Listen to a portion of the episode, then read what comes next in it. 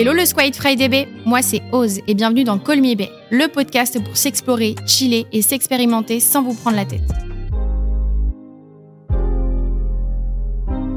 Salut, moi c'est Amy, j'ai 21 ans et je me demandais comment bien réussir son premier date. La question du date, elle revient très souvent et c'est tout à fait normal puisque c'est un sujet qui nous concerne toutes et tous. Le date, qu'on appelle aussi rencard en bon français, est un moment à deux où l'on se met parfois sur notre 31. Aujourd'hui, on vous donne trois super conseils pour réussir pleinement votre date.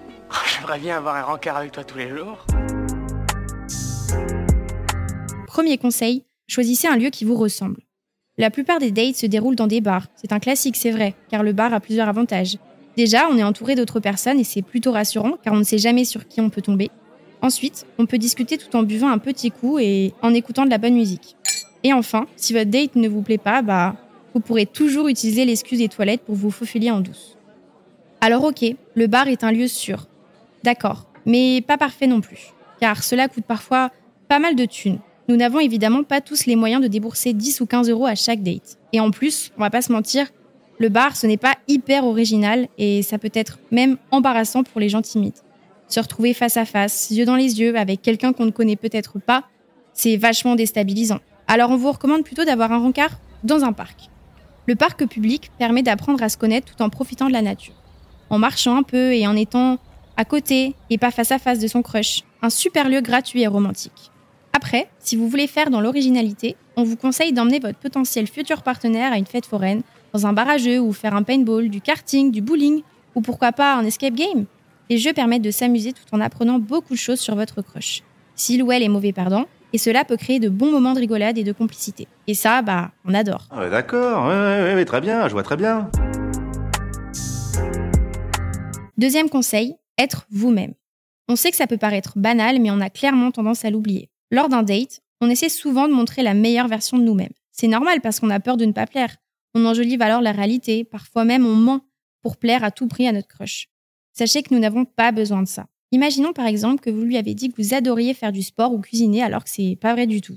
Vous ferez sans doute bonne impression lors du date, mais si vous venez à construire une relation sur la durée, il ou elle remarquera très vite que vous n'aimez ni l'activité sportive, ni préparer des pâtes carbo, des tiramisu aux Oreos tous les soirs.